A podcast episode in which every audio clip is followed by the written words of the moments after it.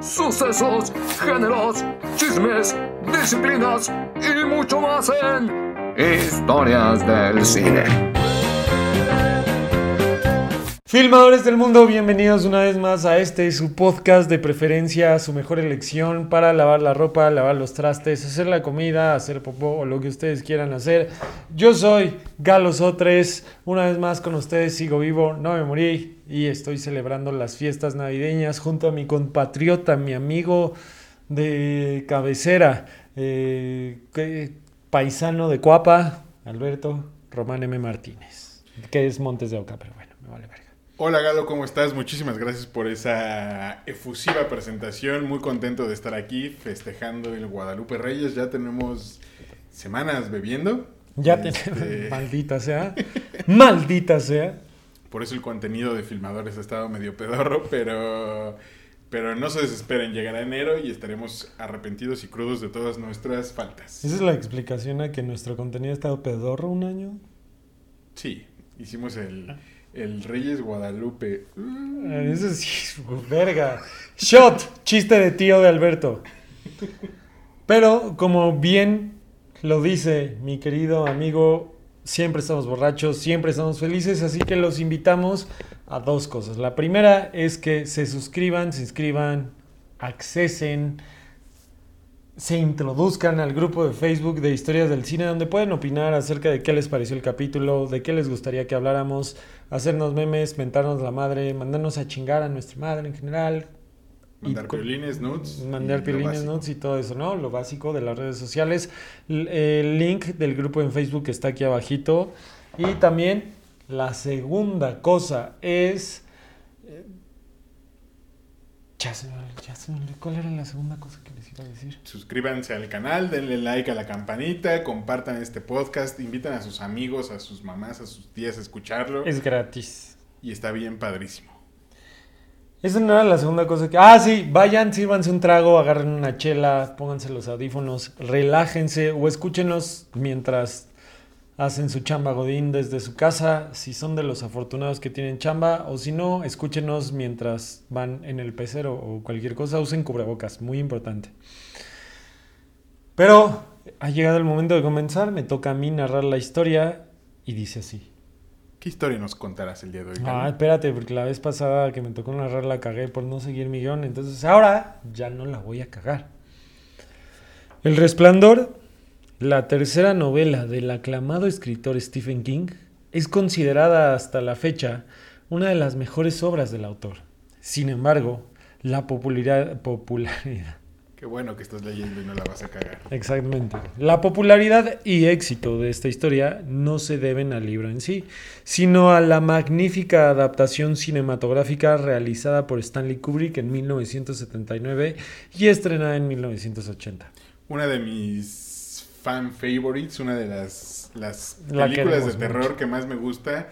No solo de mis preferidas de Kubrick, sino en general en la vida. El Resplandor tiene un lugar muy especial en mi corazón, sobre todo porque sé que es muy debatible esto y Jack Nicholson tiene grandes actuaciones, pero para mí ese güey nació para ser Jack Torrance. Estoy totalmente de acuerdo contigo. Yo tuve la posibilidad, ya lo había comentado en el episodio de Kubrick pasado, porque hablamos de cómo fue asesinado por los Illuminati. Vayan a verlo y escucharlo. Yo tuve la oportunidad del año pasado, antes de que empezara la pandemia, de ver el resplandor en pantalla grande por primera vez y ver las expresiones de Jack Nicholson como Jack Torrance es algo impresionante. Es una actuación espeluznante, magnífica Grandilocuente. grandilocuente. Para mí, ya lo sabe la gente que es ferviente seguidora de este podcast, pero... ¿Todo- ¿Todo bien? Pero para mí The Shining es la mejor obra de Stanley Kubrick. ¿Por qué? Porque Stanley Kubrick en esta obra deja a un lado sus mamadoreces de director chingón y genio contemporáneo y decide involucrarse en un género popular, que de hecho es algo que vamos a tocar en la historia, y nos da vestigios de que realmente puede hacer magia con cualquier historia que le pongan en las manos. O sea, creo que si Kubrick existiera en nuestros tiempos y no fuera tan mamón, podría ser de esos directores que hacen un blockbuster y al mismo tiempo una obra de arte? No lo sé, Rick. No sé si Kubrick hubiera llegado a hacer, por ejemplo, una película de Marvel. Pero eh, estoy de acuerdo contigo Yo creo que en- sí. en que fue la primera vez que realmente agarró un género tan popular. Ya había agarrado una comedia con Doctor Strangelove, pero también era como una sátira muy politizada. Pero la hizo en blanco y negro. Ya de Bueno, ahí... pero porque, era, porque eran los tiempos del blanco y negro, pero eh, hizo, eh, digamos, era un género popular, pero sí era una película que estaba más politizada, más, eh, pues más de autor, eh, digámoslo así, y aquí se, arri- se arriesgó a hacer un género que, pues para él era desconocido, nunca hizo antes terror y creo que nunca lo No volvió a hacer. De hecho, es la única película de terror en la historia de...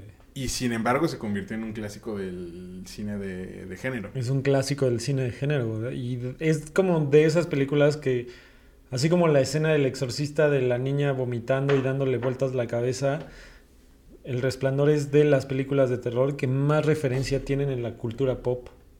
O sea, es- ha aparecido en Los Simpsons, en, en series de televisión, en otras películas como Ready Player One. ¿De acuerdo? O sea, es un hito, es un gran logro y por eso,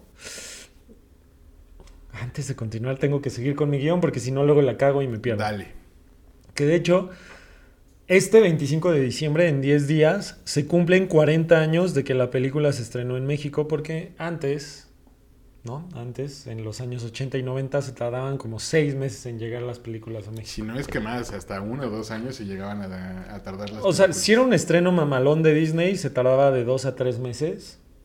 Y ya si era un estreno normal de una película X, se tardaba seis meses aproximadamente. Imagínense eso en la época actual en donde apenas están lanzando el tráiler y todos ya estamos cagados por ver la película. No, la gente ya saca el tráiler del tráiler, que son los teasers, o sea...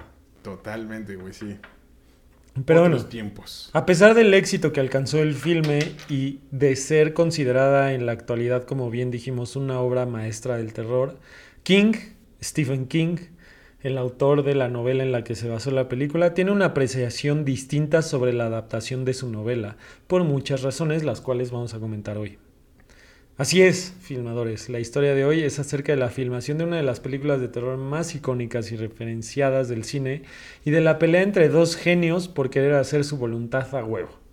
O sea, fue una pelea de egos básicamente. Esa clásica, que también levanta esa clásica discusión entre qué es mejor, el libro o la película, no solo del resplandor, sino siempre con Harry general, Potter, con El Señor de los Anillos que estábamos hablando del capítulo pasado, o sea, y tal. Y yo sé que hablé de Stanley Kubrick, pero como les dije, además de ser uno de mis directores favoritos, el cabrón estaba más loco que cierto presidente de cierto país en el que vivo, y cada una de las historias que rodean a sus filmaciones, e incluso las que no llegó a hacer, merecen un lugar en este podcast. Totalmente de acuerdo. Kubrick era uno de esos genios obsesivos con la perfección. Eh, cuando ves sus películas eh, se entiende el resultado y se le respeta, pero sí ha de haber sido muy difícil convivir o trabajar con él o bajo sus órdenes, ¿no? Es de esos directores que decías, me gustaría trabajar con él, pero sé que sería un dolor de huevos. Una patada en los tanates, estoy totalmente de acuerdo. Aunque por ahí dijeron en...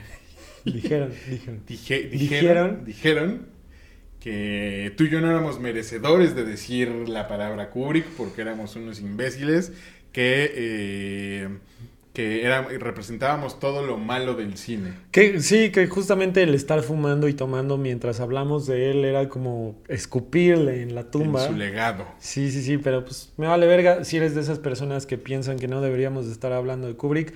Yo pienso que no deberías de estar viendo el podcast, así que ve a chingar a tu madre, ¿no? ¿De acuerdo? Y así, con esa bonita reflexión, comienza el autodenominado podcast número uno del cine mundial. Un podcast no apto para mamadores, como lo acabamos de decir, un podcast lleno de historias. Historias, del, cine. cine. Para entender por qué Stephen King nunca estuvo ni estará feliz con la probable mejor adaptación de sus obras, ya que sabemos que King cuenta con un repertorio de horribles adaptaciones y que son contadas las que valen la pena. De hecho, además del Resplandor, me parece que Shawshank Redemption, Misery y... It, la versión para televisión, me parece que es bastante digna. En su tiempo no envejeció bien.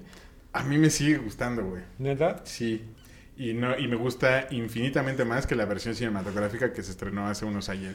A mí me parece que It, versión 1 de Andy Muschietti, es impresionante. La 2 ya la cagó bien cabrón. Pero tiene que ver más con Stephen King que con el mismo director, porque Stephen King, que es algo que mencionábamos el capítulo pasado, en un libro tú puedes jugar con la imaginación del lector y al momento de llevarlo a una pantalla resulta irrisorio el resultado. Estoy totalmente de acuerdo. Se lee mejor eh, una araña gigante en papel que verla en una película. En la película ya se ve chafa, ya se ve rara, ya se ve extraña. Hay cosas que, pues sí, en, en literatura funcionan perfecto. David Mamet, el dramaturgo y... Gran. Gran, el gran dramaturgo. dramaturgo y guionista estadounidense le llama a eso el factor oh shit, que es eh, para pues, las personas que hacen cine, eh, esa cosa que cuando la escribes, cuando la lees, funciona perfectamente, pero cuando la ves en la pantalla dices oh shit, no funciona, simplemente no se traduce bien al lenguaje cinematográfico o audiovisual. Sí, claro, o sea, porque en el lenguaje literario tú puedes inventar cualquier cosa y funciona y es válido. Pero en el lenguaje cinematográfico, si no existe la tecnología o, lo- o algo que haga que esa visión sea real, se va a ver como un títere. Aparte también tiene que ver como este pedo de, de que cada quien tiene, cuando lees algo, cada quien tiene una interpretación distinta. Por ejemplo, en, no sé, las mil y una noches en algún momento dicen y abre la puerta y aparece la mujer más hermosa del mundo. Para mí la mejor, la mujer más hermosa del mundo es, no sé, Angelina Jolie, para ti puede ser Britney Spears, cabrón. Sí, exacto. Entonces, cuando lo ves en la pantalla, es Jennifer Aniston y a ti te saca de pedo y a mí también, ¿me explico? Pasó con Harry Potter, eh, justo con Hermione, que Hermione resultaba ser una, una mujer cualquiera y cuando Emma Watson empezó a crecer y empezó a ser todavía más bonita de lo que era, las producciones tenían que hacer, tenerle, ponerle un look medio feo, medio culero y deslavado para que no se viera como la persona hermosa que es. No sé si esté muy bien que estemos hablando de la belleza de una niña menor de edad, pero sigamos más bien con la historia. Hermione, Emma Watson no es menor de edad y cuando... ¿Era menor de edad cuando te refieres? Yo también era menor de edad cuando salió. Bueno, sí, pon tu safe. Entonces es válido, es safe, es un safe, ¿no? Pero bueno, justo para entender por qué King está muy emputado con esta obra, tenemos que conocer el contexto en el que se encontraba el autor cuando la escribió. Por ejemplo, antes de convertirse en un rockstar de la literatura con su libro debut Carrie, Stephen King era un maestro de universidad cualquiera con serios problemas de alcoholismo. Problemas que casi le cuestan su matrimonio y sus hijos, ya que en repetidas ocasiones King ha hablado de cómo él en el pasado era atormentado por sus vicios y no tenía mucho control sobre su temperamento que digamos, además de que le costaba mucho trabajo terminar sus novelas. Si esta descripción le suena es porque justamente el personaje principal de la historia del resplandor, Jack Torrance, tiene los mismos problemas. Pum.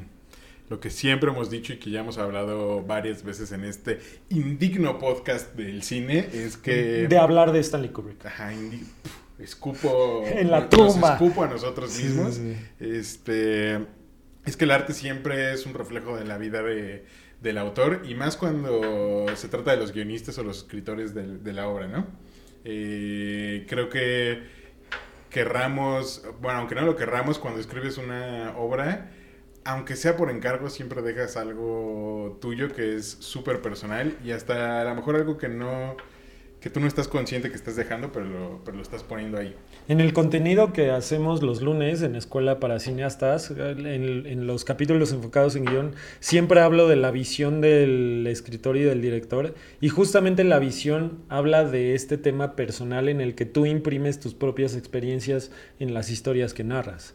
Y creo que eso es lo que hace que la obra de arte que generas, aunque suene muy mamador, tenga un significado. Porque si no es algo que, que cualquiera sea- podría hacer. Que sea también única, ¿no? Eh, muchas personas pueden escribir el guion de una misma historia, pero solo tú la vas a poder escribir de manera diferente porque nadie cuenta con tus experiencias, tu visión ni tu forma de ver el mundo. Exacto, pero esa reflexión es el spoiler de leer esta historia. Entonces espérate Ya me tantito. callo a la verga entonces. Entonces, sin embargo, la idea de escribir El Resplandor le vino a la cabeza a Stephen King cuando él se fue con su familia de vacaciones a un hotel que estaba en boga en ese momento, ubicado en Colorado. Era un hotel en el que iban artistas como Bob Dylan y David Bowie, o sea, como así muy mamador el hotel. Pero- SO3 y así. Ajá, exacto. El hotel casualmente se llamaba Stanley. El Hotel Stanley. ¿En serio? Sí. Fuera de mamada. Yo cuando le dije, ah, no, no, este, el ¿No era el Stanley". garage? No era Garage Stanley. Hotel? Bueno. Y aquí concluye filmadores en general. Sí.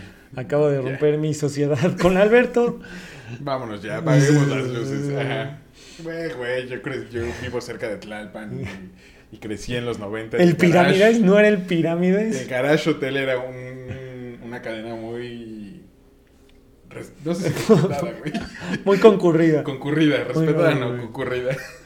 Pero bueno, el punto es que se le ocurrió escribir esta historia porque ellos fueron en invierno y eran los últimos huéspedes. O sea, de hecho, King narra que le tocó cenar con su familia mientras todas las demás mesas estaban con las sillas encima. O sea, eran los últimos huéspedes porque ya iban a cerrar.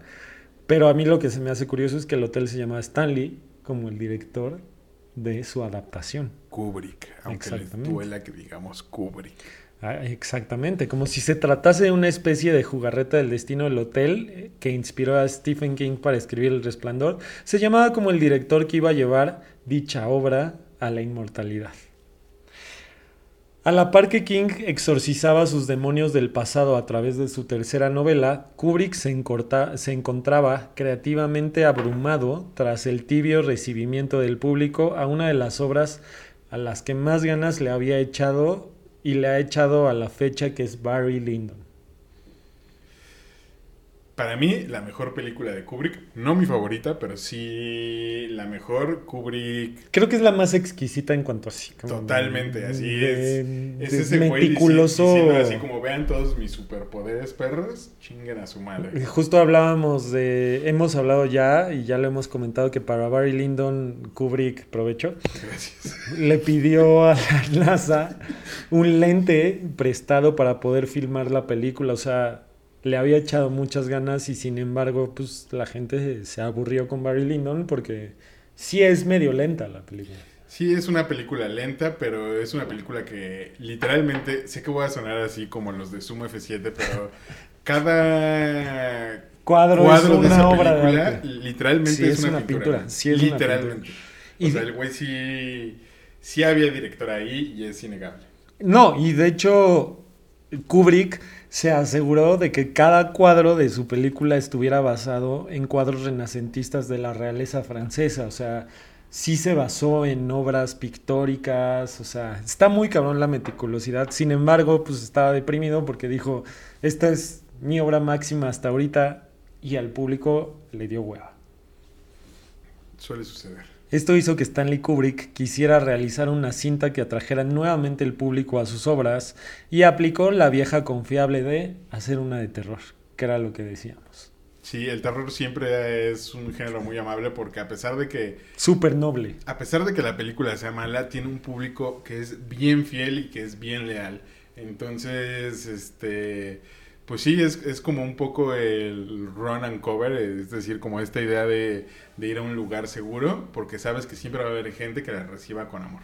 No, y, y creo que, o sea, es el género más noble porque tú puedes hacer una película de superhéroes y es fácil que la familia vaya con los hijos y la chingada, pero siempre tienes como ese momento en el que dices, se me antoja una de terror.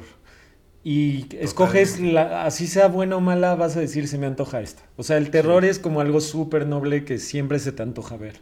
Totalmente, es, es el género en el que la gente se arriesga más. Por ejemplo, con el drama o todos o otro tipo de géneros, la gente es como más reacia, como, "Ay, no Qué sé". hueva, me voy a quedar dormido. Pero el terror, pues generalmente las personas tienen ganas de asustarse. Es como también la comedia, por eso también es un género muy noble. La gente siempre tiene ganas de reírse o también, en este caso, la gente siempre tiene ganas de un buen susto, güey. Por eso son los géneros más exitosos en un cine donde no hay industria, el cine mexicano. Y en cualquier cine Que no sea Hollywood. No, hasta en Hollywood. de Hollywood, güey, Sí. el Universal Pictures se volvió Por los ese monstruos. estudio por los, por los monstruos. Pero, de hecho, los ejecutivos del estudio competidor de... Ay, te- te lo- me, me lo pudiste haber pedido, pero bueno. Los ejecutivos de Warner ya le habían ofrecido a Stanley Kubrick que se aventara una película del género en 1970, pero él la rechazó porque en ese momento él se creía el Da Vinci del cine y dijo, ni madres, no va a hacer una película de terror. Esta película era nada más y nada menos que El Exorcista. ¿Qué? ¿Qué está Justo, pasando, justo, venimos, García? venimos con una racha de imagínate estas películas dirigidas Sí. o protagonizadas. por otras personas. Justo también a Kubrick se le ofrecieron por ahí dirigir una adaptación del Señor de los Anillos con los Beatles. Que lo mencionamos en el capítulo El pasado. capítulo Vayan pasado. a ver el capítulo pasado. Y ahora esta güey está interesante. El. Exorcista por Stanley Kubrick. No sé qué también. La verdad es que El Exorcista a mí me parece una película que es impecable en todas sus formas y presentaciones. Pero también, Igual. o sea, también si alguien me dijera, oye, ¿quieres ver una del Exorcista que dirigió Kubrick? Diría, jalo sin ver, güey. Que seguimos con esta tendencia de películas basadas en libros, ¿no? O sea, como que esta rachita la traemos desde American Psycho, luego vino El Señor de los Anillos y ahorita estamos con El Resplandor. De acuerdo. Pero sí está muy interesante eso. Obviamente Kubrick la rechazó, pero sin embargo la vida da muchas vueltas. Muchas vueltas da la vida. Y para 1977, referencia caminos de la vida. anciana, Son- no son lo que yo pensaba, no son lo que yo creía. También está de referencia en algún capítulo pasado que hemos hablado de esa canción. Sí, Vicentico, te amamos. Vicentico, te amamos, nunca cambies. Ya falleció. No mames. No, ¿verdad? Sigue vivo, ok. Para 1997, Kubrick se encontraba leyendo novelas de terror, buscando una historia que lo llenara lo suficiente como para querer adaptarla al cine. Como dijimos eh, hace unos capítulos, Kubrick nunca fue alguien que hiciera historias originales. Y siempre agarraba historias que lo llenaran tanto basadas en la vida real como Barry Lyndon o la de... Ay, el gladiador. De... Espartaco. Espartaco, o que fueran basadas en libros como Lolita o como Doctor Strangelove, ¿no? Strangelove. Strangelove. Strangelove. Strangelove. Y cabe decir, perdón que te interrumpo otra vez, Galo, que este. La neta, la neta, la neta. Las obras en las que están basadas las películas de Stanley Kubrick no están tan chidas, güey. Justo es todo el punto de este capítulo, porque Ya Kubrick... me voy a sí, sí, callar sí, a la verga. Sigue, perdón. Cada libro que intentaba leer Stanley solamente lo asqueaba y ni siquiera lo terminaba de leer. Hasta que por fin, y gracias a Warner nuevamente, le llegó a sus manos el escrito del Resplandor, el cual había sido comprado por Warner al año siguiente de que, de que King lo había publicado. O sea, los derechos de, para hacer película. Kubrick quedó tan atrapado por la historia que terminó de leer el libro. O sea, ya, ¿para qué? Es el libro, o sea, eso es una gran publicidad. El libro que terminó de leer Stanley Kubrick, ya con eso vendes un chingo, ¿no? Cabrón. Entonces le habló a los dueños de sus nalguitas, o sea, a los ejecutivos de Warner, porque él tenía el contrato de su alma con ellos, y les dijo a huevo perros, yo me aviento el resplandor. Que según los mamadores no podemos expresarnos así, Stanley Kubrick no se expresaba así. Jamás somos unos malditos. Malditos seamos por hablar, por hablar coloquialmente de Stanley Kubrick. Ya antes de continuar, vamos por el refill. Vamos a hacer un pause. Un pause, sección robada de Jordi Rosado.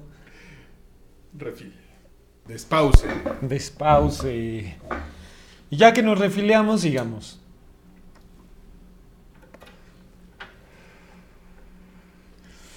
Entonces, ya que Stanley Kubrick, dejé prendida la luz del baño, no importa.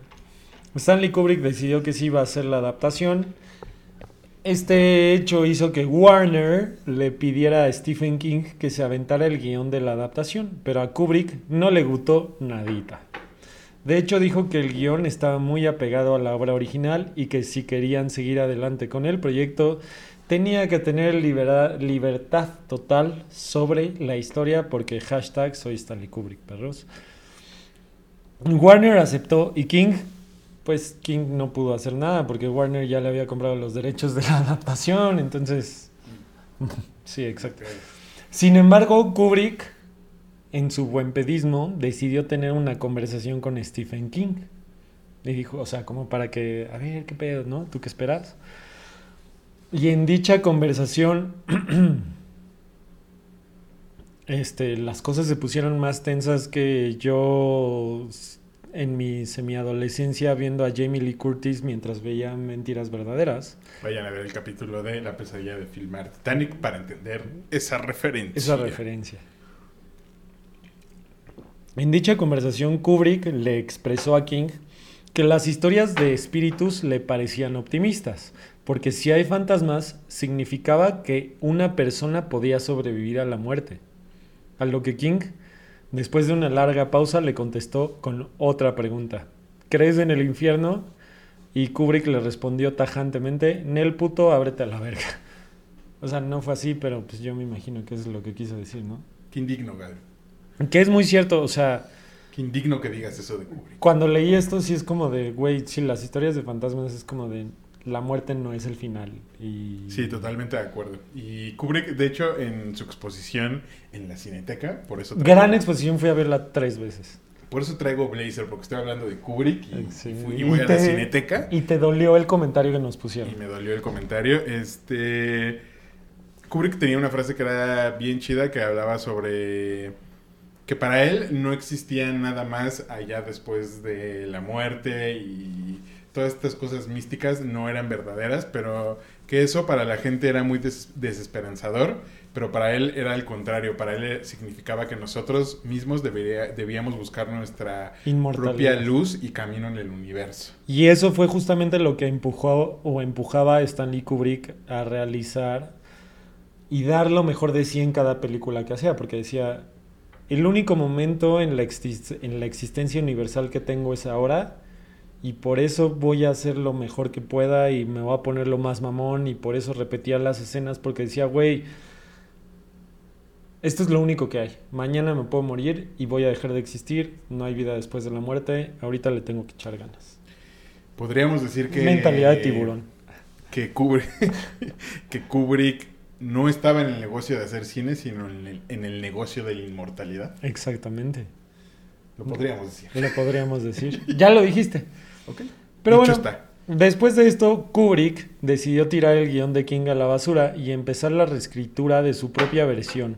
Y para esto contrató a Diane Johnson, una periodista y novelista que daba seminarios de literatura gótica. De hecho, a ella se le encargó la laboriosa tarea de cortar todas las partes del libro fantasiosas que pensara que no cabían en la película. Ok. Durante la escritura del guion, ambos se basaron en las teorías psicoanalíticas de Sigmund Freud y de hecho una de las interpretaciones más coherentes del film, dejando a un lado las teorías conspirativas de- del aterrizaje a la luna y todo eso que platicamos justamente en, en Los Illuminati mataron a King. Vayan a ver el capítulo otra vez, a Kubrick. Porque King sigue vivo, perdón. Sí. Es como una persona puede descender a la locura debido a su neurosis y sus vicios. Y que tiene mucho sentido con la forma fría de ver la realidad de Kubrick. Decía, los fantasmas existen, ok, sí existen, pero no es por un fenómeno fantástico, sino es porque tú tienes unos pedos emocionales y mentales bien cabrones. Sí, y de, de hecho de eso va el resplandor, ¿no? Es como el enfoque que, que agarró Kubrick. Justamente. Me voy a callar para no spoilear nada. Ok, sí, porque te, te diría que te vas a sorprender, pero al parecer entiendes muy bien de lo que estoy pésame. También soy muy... Sí, vamos a, a besar. Vamos a, Vamos a tener relaciones. Pauses. Sí, sí. King se mantuvo a raya durante la escritura porque no tenía de otra y producción del proyecto, pero no fue hasta el momento de elegir el cast de la película donde no aguantó más y la guerra de declaraciones comenzó. Para empezar, Kubrick quería para el papel principal a un actor del perfil de Robert De Niro, Robin Williams o Harrison Ford. Ok. Robin Williams también hubiera estado. Güey, está- cuando leí Robin Williams dije sí, o sea, además de Jack. Nicholson, probablemente Robin Williams sí se lo hubiera comprado.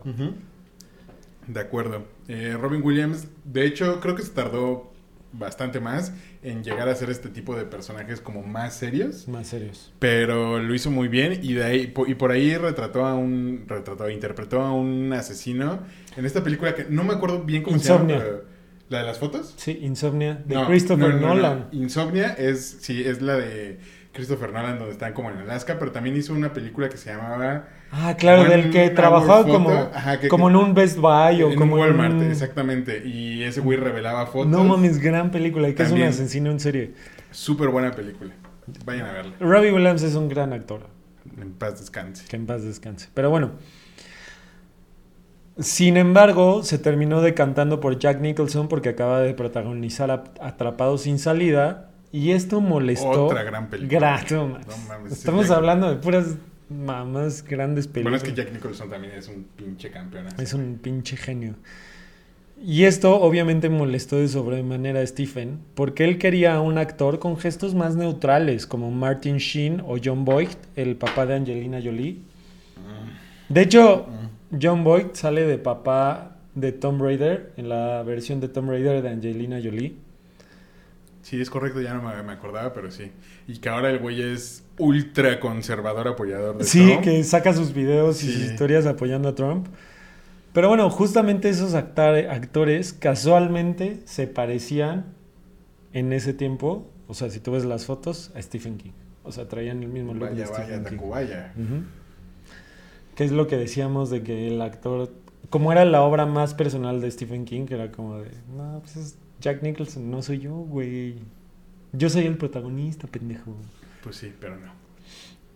Y antes de continuar con la guerra entre ambos, quiero dar 10 datos que hicieron de la filmación del Resplandor algo infernal, porque son como dos historias que me costó mucho trabajo poderlas unificar y por eso es como, Pause. ajá, pause, pause, los dimes y diretes y el pedo que es trabajar con Stanley Kubrick. ¿Qué era? Ya, paz descanse. Sí, exacto, ¿no? O sea, 10 datos que hicieron de la filmación del Resplandor algo infernal, o como Kubrick le decía, otro día de trabajo. Lunes. Un lunes, un lunes más. El primer dato es que, a pesar de que la película sucede en algún lugar de Estados Unidos, Kubrick la filmó casi en su totalidad en Londres. Solamente se contó con una segunda unidad para la grabación de los planos generales del Hotel Overlook, que están basados en el Timberland Lodge, ubicado en Oregon, y para la filmación de inicio con el bocho amarillo que va por el... Esas son las únicas dos escenas que se grabaron en Estados Unidos. Kubrick no tuvo nada que ver más que dirigir a la segunda unidad y ya.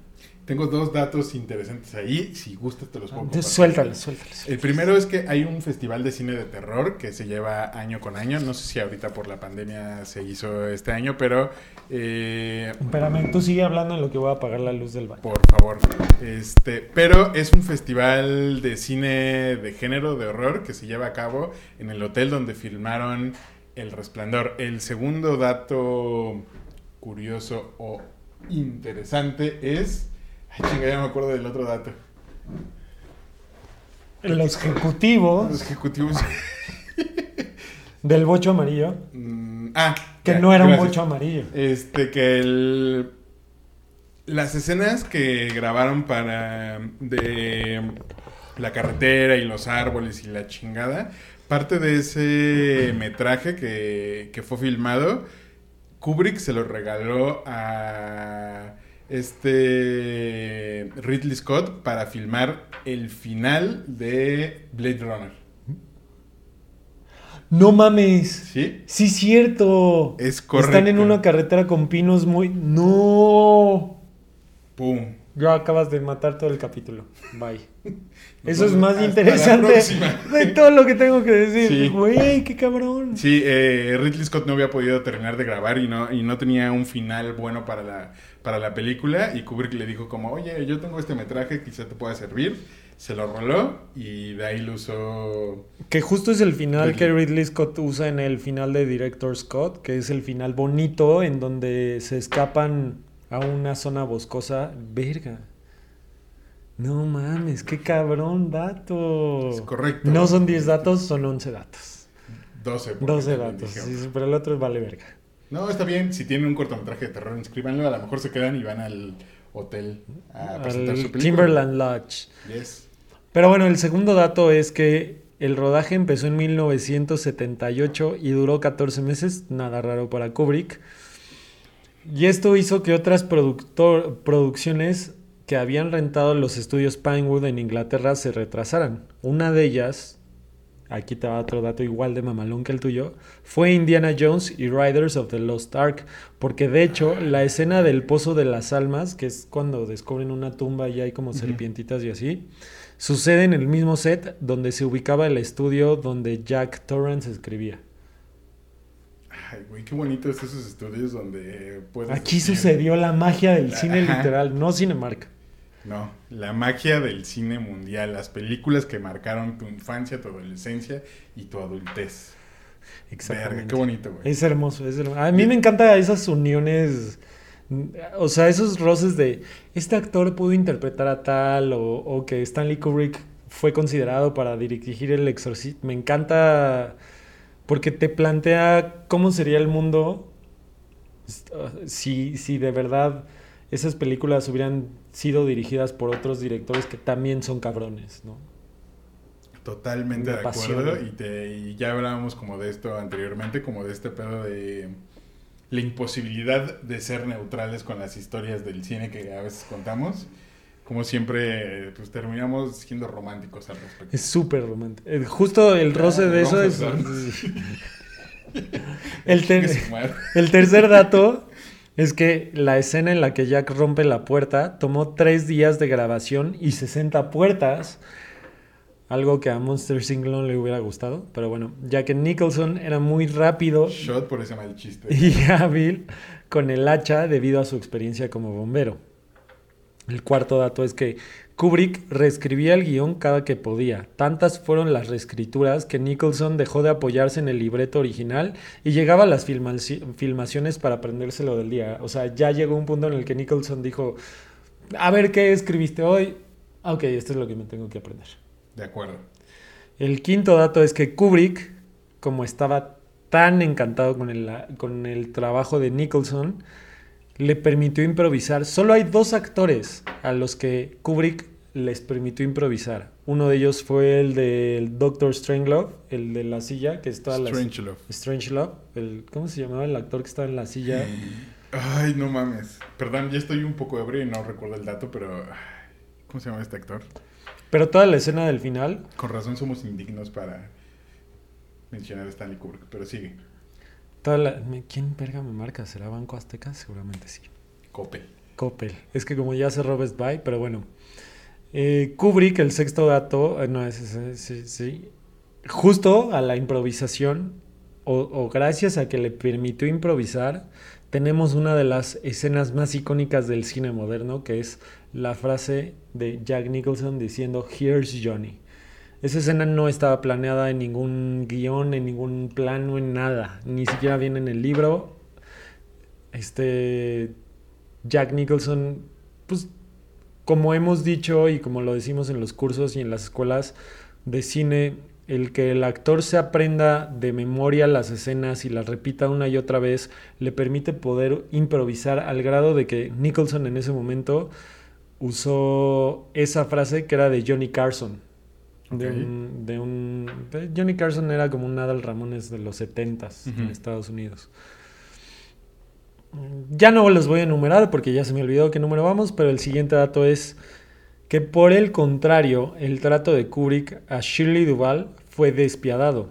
Se la pasaba humillándola por no aprenderse los diálogos y la regañaba todo el tiempo por no estar en las marcas que tenía que estar. O sea, cada vez que decían a sus posiciones y Shirley Duval se equivocaba, Kubrick le decía, estás bien pendeja. La escena en la que suben las escaleras, el llanto es real, ya que la grabaron 127 veces y lo mencionamos en el capítulo de Kubrick. Este es un récord Guinness de cuántas veces había sido filmada una escena. De hecho, es una de las cosas que quería comentar, pero me esperé porque sabía que ibas a tocar este tema de Shelley Duvall. Creo que es bien sabido que uno de los actores preferidos con los que Jack Nicholson hizo más clic en la vida fue eh, digo, con los que Kubrick hizo más clic en la vida fue Jack, Nicholson, Justamente. Y a la par, la actriz que menos tuvo clic con Kubrick fue Shelley Duvall. Y eso es muy notorio en... Por ahí hay un documental de la realización de...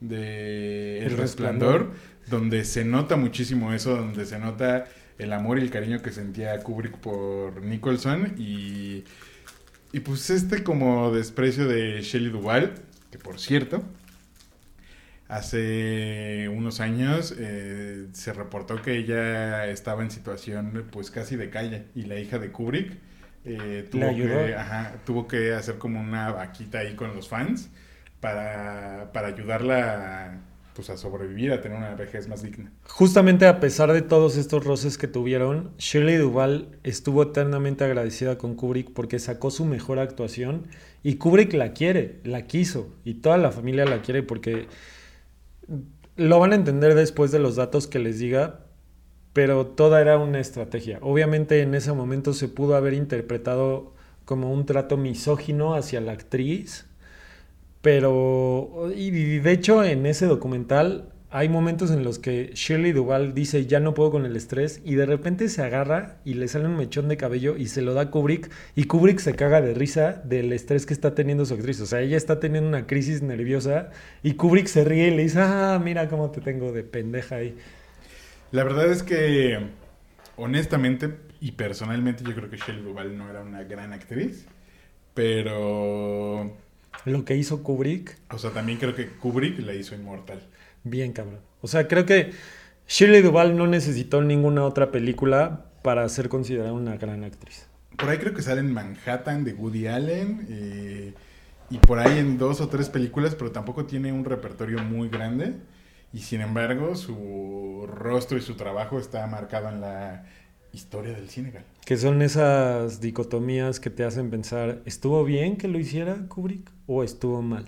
Porque a final de cuentas la misma actriz agradece eso que le sucedió. Me recuerda esa frase de que el dolor es temporal, pero el cine es para siempre. Ah, huevo.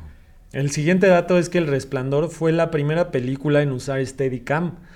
Contrataron al inventor de la misma para filmar la icónica escena del triciclo y Kubrick quedó tan encantado que retomó y empezó a grabar otra vez escenas que ya había grabado, pero ahora con Steadicam, lo que hizo que la película estuviera grabada en Steadicam el 70%. Bien, también ya habíamos hablado en capítulos anteriores sobre esta sobre las innovaciones de los directores para lograr llevar su, su misión a cabo. Y no te imaginas un resplandor sin esa icónica escena del triciclo. Y no te imaginas el cine en general después sin Steadicam, entonces creo que Está muy bien ahí. El siguiente dato es que la película contaba con otro final en la que el administrador del hotel aparecía frente a Shirley y Danny, dando a entender que él estaba consciente de todos los horrores. Sin embargo, la única persona a la que le gustaba este final era Shirley Duval, por lo que Stanley dijo que Nela la verga. Si a ella le gusta, quiere decir que está mal. Quiere decir que hay un pedo. Que quiere decir que hay un pedo y por eso conocemos el final actual, ¿no? De hecho, él quemó, porque se grabó ese final, quemó esa cinta y pues no es como ahorita que se filtró el final y bla, bla, bla. Ahí no había manera de filtraciones, él quemó la cinta en la que se grabó y dijo, se van a la verga. Pum. El penúltimo dato es que la película le fue muy mal en crítica, al grado de que se decía que iba a ser la primera película del director en mucho tiempo sin nominaciones a premios importantes. Y lo peor es que donde sí obtuvo nominaciones fue en los Razzies. Tuvo nominación a mejor película y a mejor actuación. O sea, en los Razzies quiere decir como la peor actuación. La peor actuación. O sea, Jack Nicholson tuvo nominación al peor actor en una película en ese año. Sin embargo, y como siempre fue el plan de Kubrick, el público sí recibió muy bien el, el, trabajo y de los 19 millones que costó, recaudó 44 millones en su primer fin de semana. Bien ahí. El último dato es que Kubrick fue tan perfeccionista que, aunque no dirigió por completo el doblaje de la cinta en español castellano, sí tuvo la, la palabra final en todo el proyecto de traducción, incluyendo el cast de los actores. O sea, Kubrick escogió a los actores que iban a interpretar el doblaje y estuvo como de sombra ahí dirigiendo el doblaje en español de España. El dato que ya conocía Galo y que aún así me sigue sorprendiendo es el de los premios Razzie. ¿Cómo es posible que una película como El Resplandor haya sido considerada a ser la peor película del año? Eso siempre me deja pensando en las mil y una veces que los pinches mil y una noches se han equivocado, güey. A mí, a mí lo que me dejó pensando ese dato fue el hecho de que, no sé, por ejemplo, una película que estuvo nominada a los Razzies recientemente, que fue la de la de la Liga de la Justicia, independientemente del estreno que vaya a ser, que en 40, 50 años haya unos güeyes como nosotros hablando de la genialidad que fue y que fue nominada. ¿Sabes? Porque obviamente tiene que ver el contexto, te dejas llevar por un chingo de cosas y probablemente si nosotros estuviéramos haciendo este podcast en 1980, no sabemos si estaríamos diciendo que El Resplandor fue una mierda o no, güey. Decía, dice Alejandro González Iñárritu, del que ya hablamos en, en, un capítulo pasado sobre la pelea que él tuvo con Arriaga, que, el, que para él los premios, no, los premios no significan nada, que realmente el único juez de una obra es el tiempo. Y creo que estoy de acuerdo. Estoy totalmente de acuerdo. Y que además, por ejemplo, uno de los actores favoritos para los Razzies es Nicolas Cage.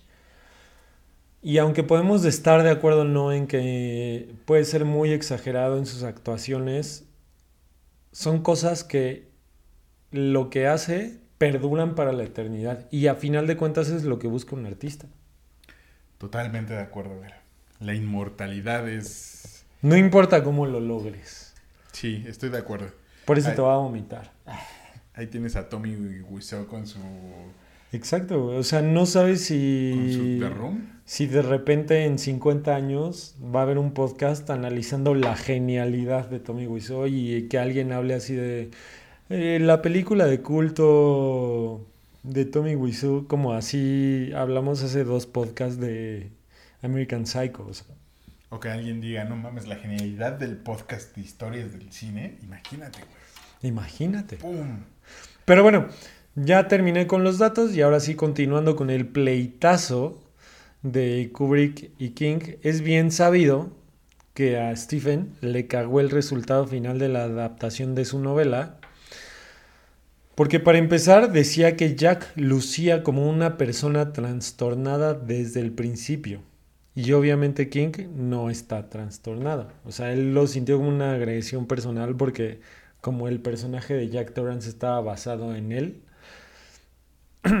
pues dijo, güey, no, a ver, es un cabrón que Oye, es, no. que es, oye, no, oye, tranquilo, que es un cabrón que, que, que es normal y va ascendiendo a la locura y efectivamente en la versión de Kubrick, pues ya vemos a un güey bien dañado.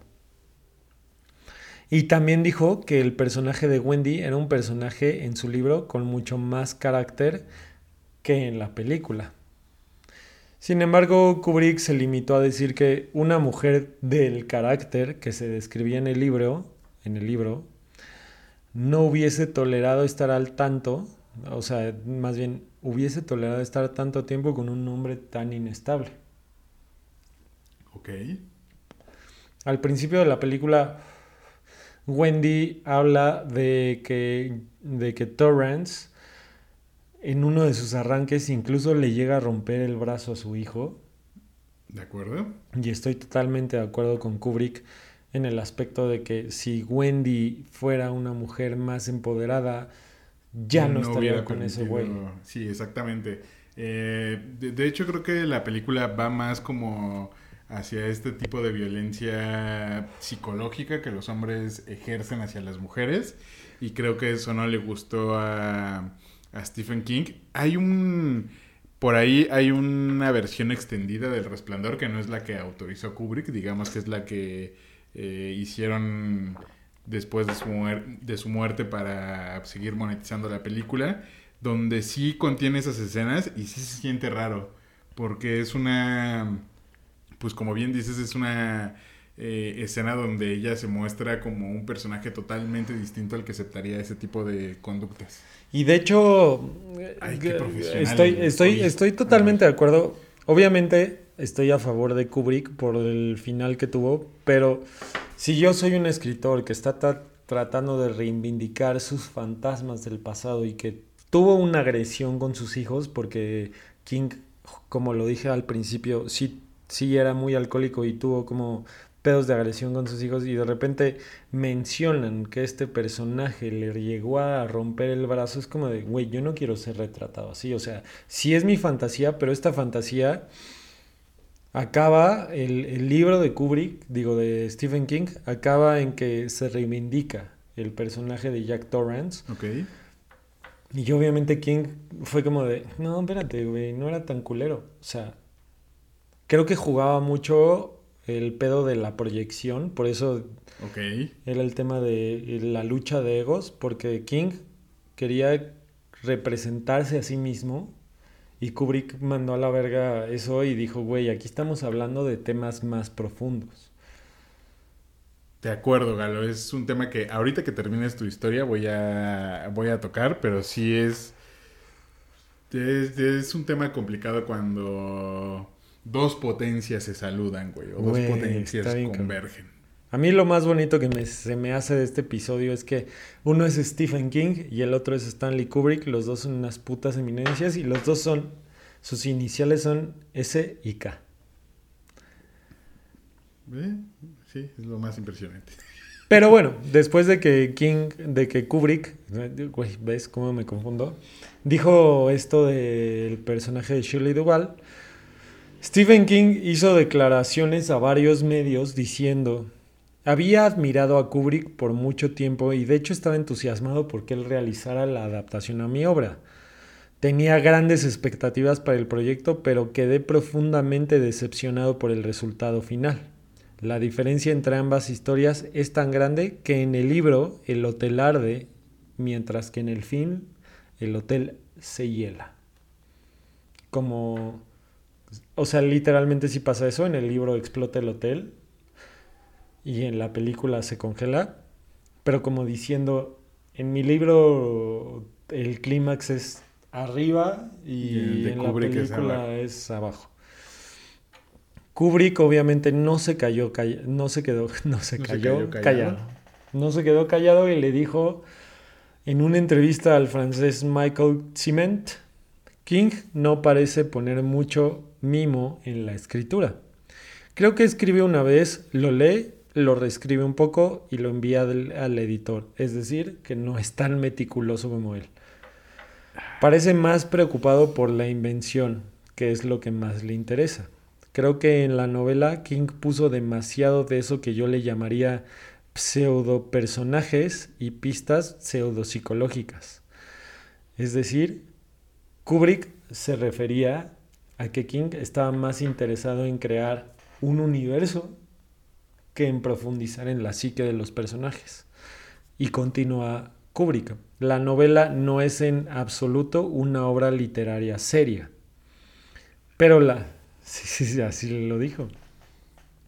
Pero la mayor parte de la trama es extremadamente elaborada y eso es lo que importa para poder realizar una película.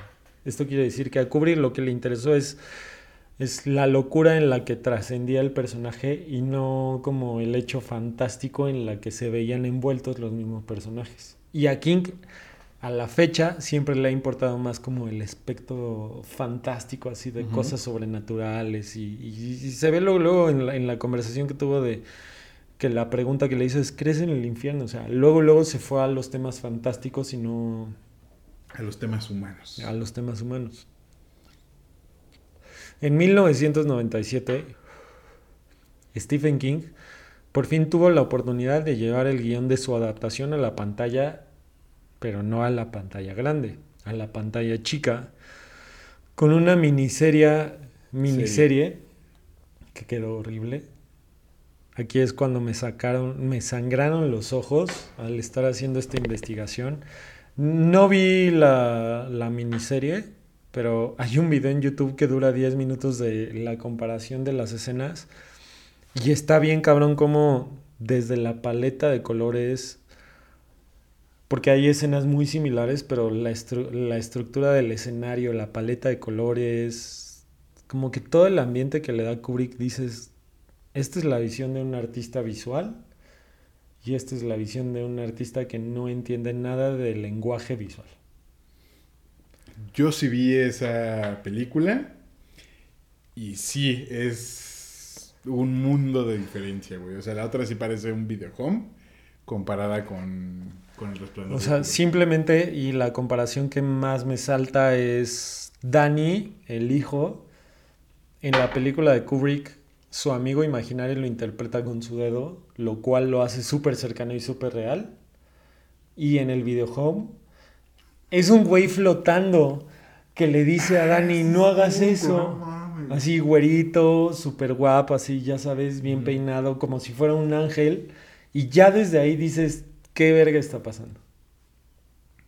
O sea, son ese tipo de detalles en donde entiendes que la genialidad de cada uno de los autores reside en el campo de trabajo donde elaboran.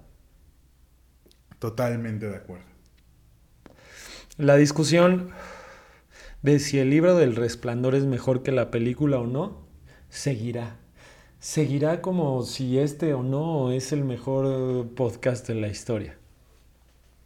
Pero algo que nos queda claro es que una no podría existir sin la otra. El éxito de la película le dio el boost que le faltaba al escritor. O sea, Stanley, digo, Stephen King realmente se volvió súper famoso gracias a la adaptación de Stanley Kubrick. Y al mismo tiempo, el libro refrescó la carrera cinematográfica de Kubrick. ¡Pum! Y así concluye esta hermosa y conflictiva historia del cine.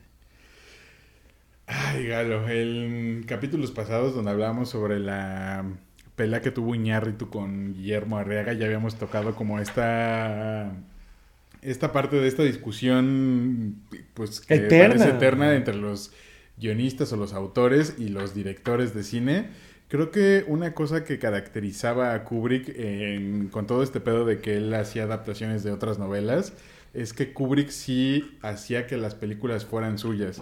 Independientemente de la obra de King o de Anthony Burgess con La Naranja Mecánica, me parece. Este. O incluso con Lolita. Con Lolita de Nabokov. De Nabokov. Este, de Vladimir Nabokov.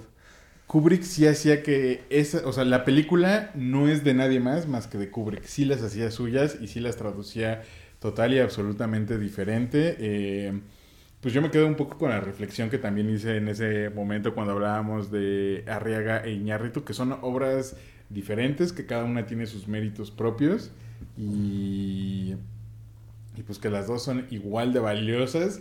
Como soy un fan y un amante del cine, yo me quedo con la de Kubrick. Sí vi la adaptación de Stephen King, particularmente lo que ya decíamos hace rato es que Stephen King no me, no me encanta tanto, o es difícil que que las historias tal cual que escribe Stephen King se traduzcan bien a la pantalla. Este. Pero creo que siempre.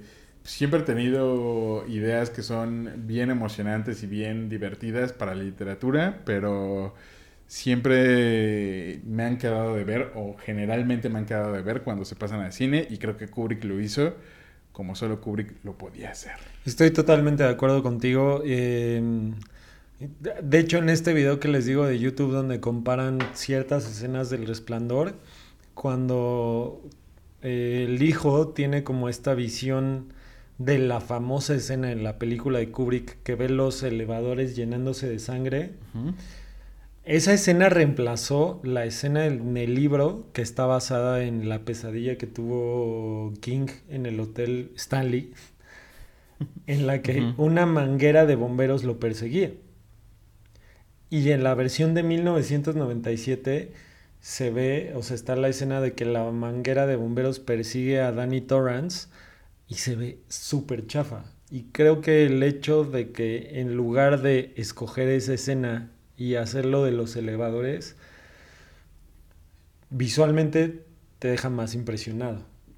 No estoy quitándole crédito a King, pero esa es la gran diferencia entre un maestro de la literatura y un de maestro acuerdo. de las artes visuales. Totalmente de acuerdo, porque lo que decíamos hace rato, güey, o sea, a lo mejor se puede leer muy bien que una manguera en tus sueños te persiga y la chingada, eh, pero verlo en pantalla, o sea, si lo piensas bien, güey, se ve ridículo, cabrón.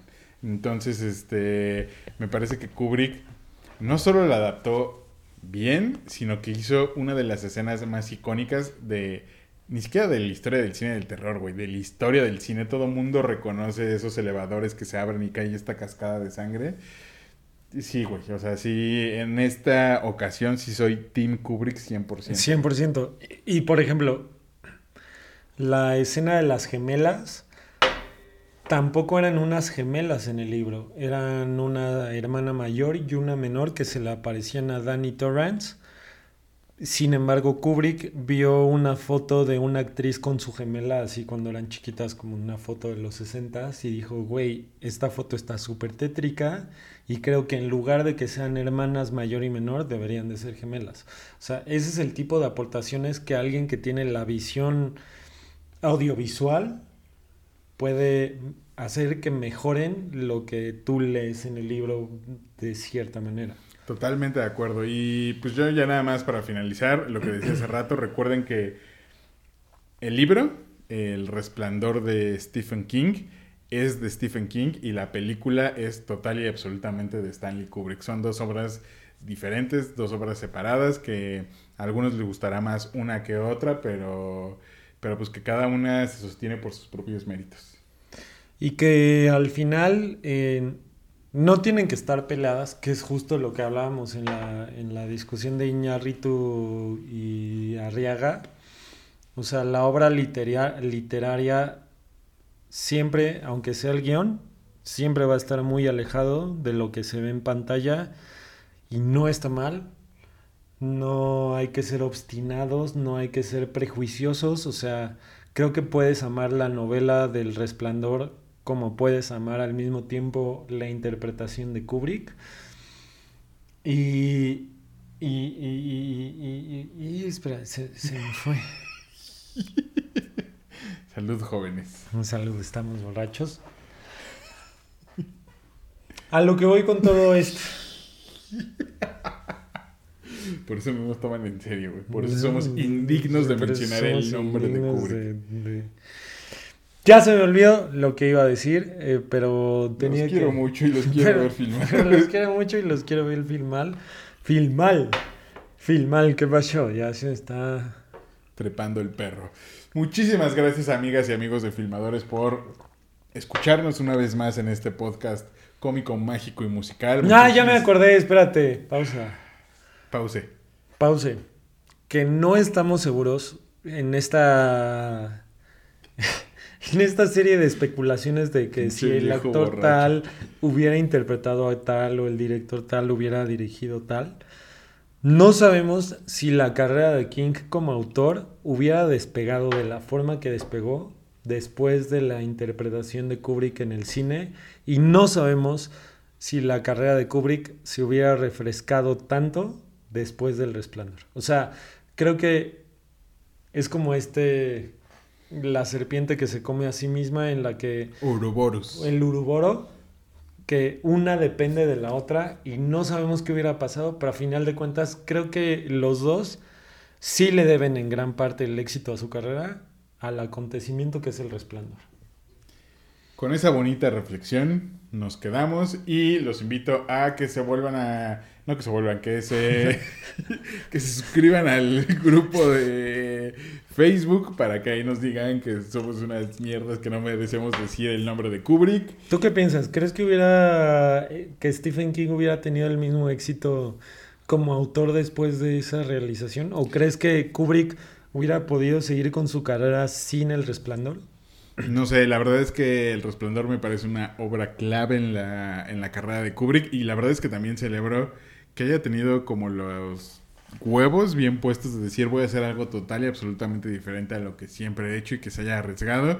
Como ya también lo hemos mencionado varias veces, el cine es un arte donde se le apuesta mucho a ciertos proyectos o a la fe o al, al feeling que, que tengas de cierto proyecto y creo que a pesar de que en su momento lo hayan nominado los Razzies y la chingada, eh, creo que la historia, el tiempo puso a Kubrick en el resplandor de, Kubrick, Kubrick en el lugar Que, que, se merecía. A mí lo, lo más curioso de todo el asunto es que la película que hizo Kubrick por ser parte del mainstream, como siempre pasa que tú dices, esta cosa que voy a hacer para mí es la que menos significa, terminó siendo lo de las cosas más poderosas en su carrera.